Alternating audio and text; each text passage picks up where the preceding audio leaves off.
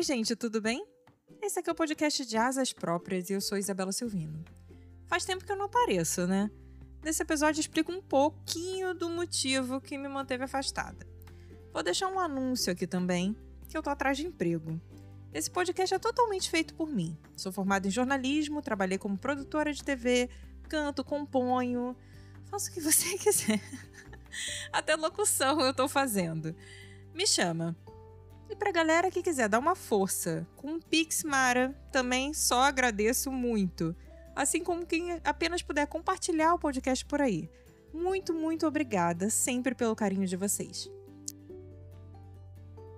Ah, e lembrando que essa foi uma experiência pessoal minha. No caso de você achar que se identifica com algo que eu disse, ou se você tiver algum problema ainda sem muita clareza, procure ajuda, por favor. E vamos ao episódio de hoje.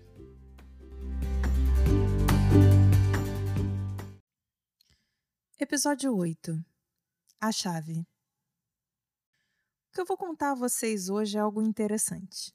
Passei anos da minha vida sabendo que eu poderia alcançar muito mais do que eu já alcancei, mas sem efetivamente conseguir me mover para o que eu desejava de fato. Muitas vezes senti uma paralisia sufocante Outras tantas eu fugi de alguns destinos que a vida me mostrou. Eu não entendi os motivos.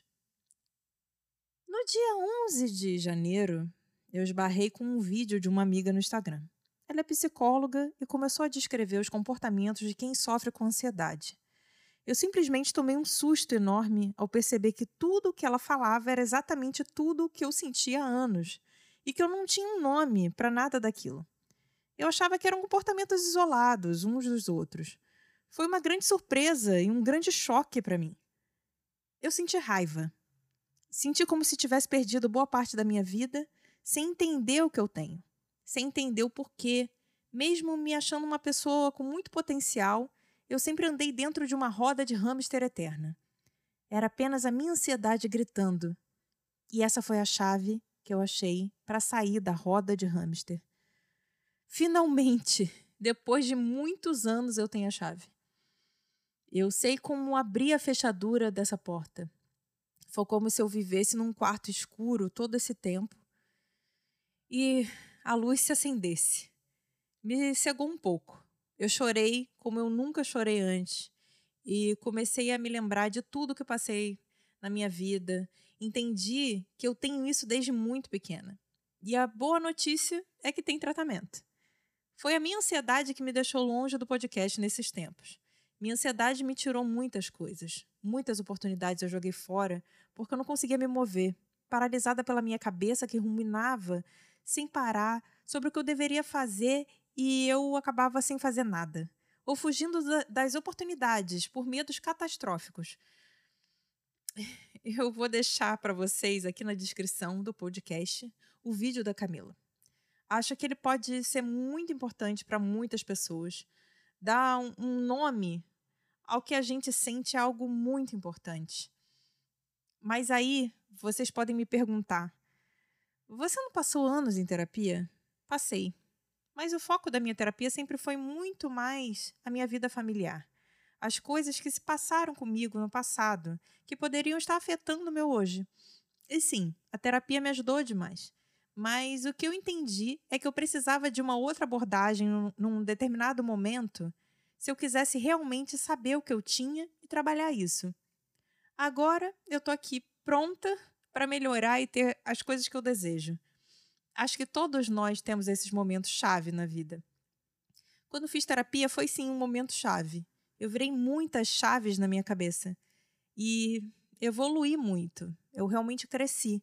Acho que esses momentos em que a gente se percebe e se conhece melhor são muito importantes para que a gente possa sempre caminhar para lugares melhores. Essas chaves nem sempre estão fáceis de acessar. Muitas vezes nós mesmos escondemos elas da gente, talvez para nos proteger da nossa própria natureza. Não somos feitos apenas de coisas bonitas, certo? Somos feitos desses lados mais complicados e complexos também. Sei que, por exemplo, quem tem ansiedade pode ter muita dificuldade em manter relacionamentos.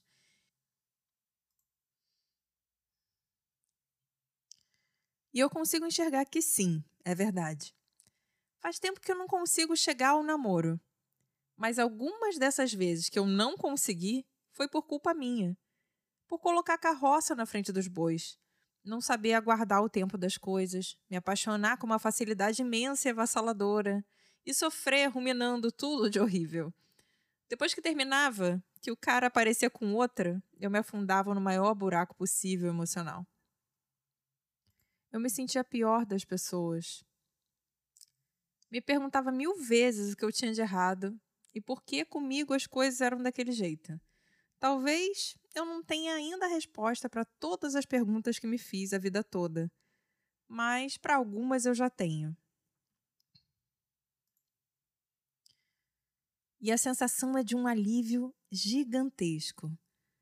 Saber que eu posso ter um caminho muito diferente daqui para frente me fez até mesmo começar a agir mais. Toda vez que eu me sinto mal agora, deixo a onda passar. Aguardo. Sei que em algum momento eu vou me sentir melhor. Quando esse momento chega, eu retomo tudo o que eu estava fazendo.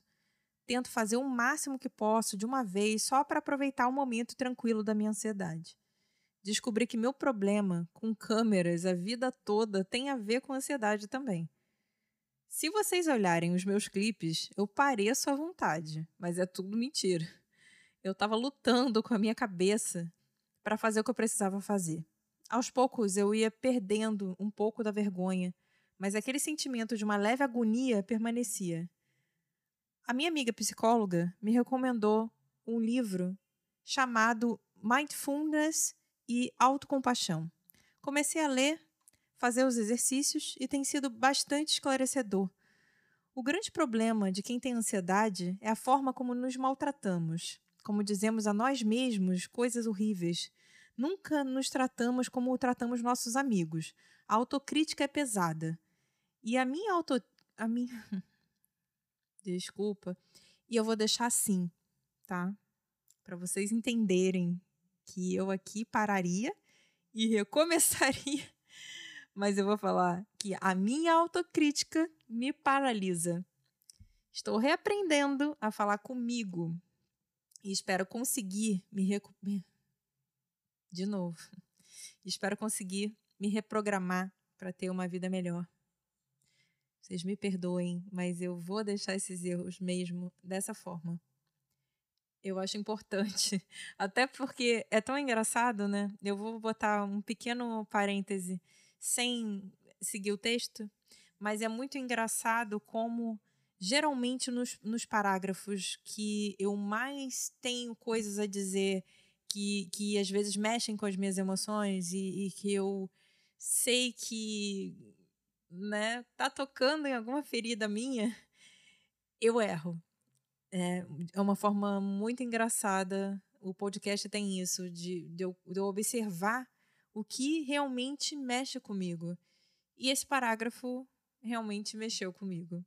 Mas voltando. Eu cheguei num ponto de, de esgotamento na minha vida que sei que eu preciso me cuidar para poder ter uma vida melhor. A incerteza causa muito esse, esse sentimento em mim, o de estar esgotada, cansada, mas eu espero conseguir resolver a minha vida de trabalho e ter mais tranquilidade com a minha saúde mental.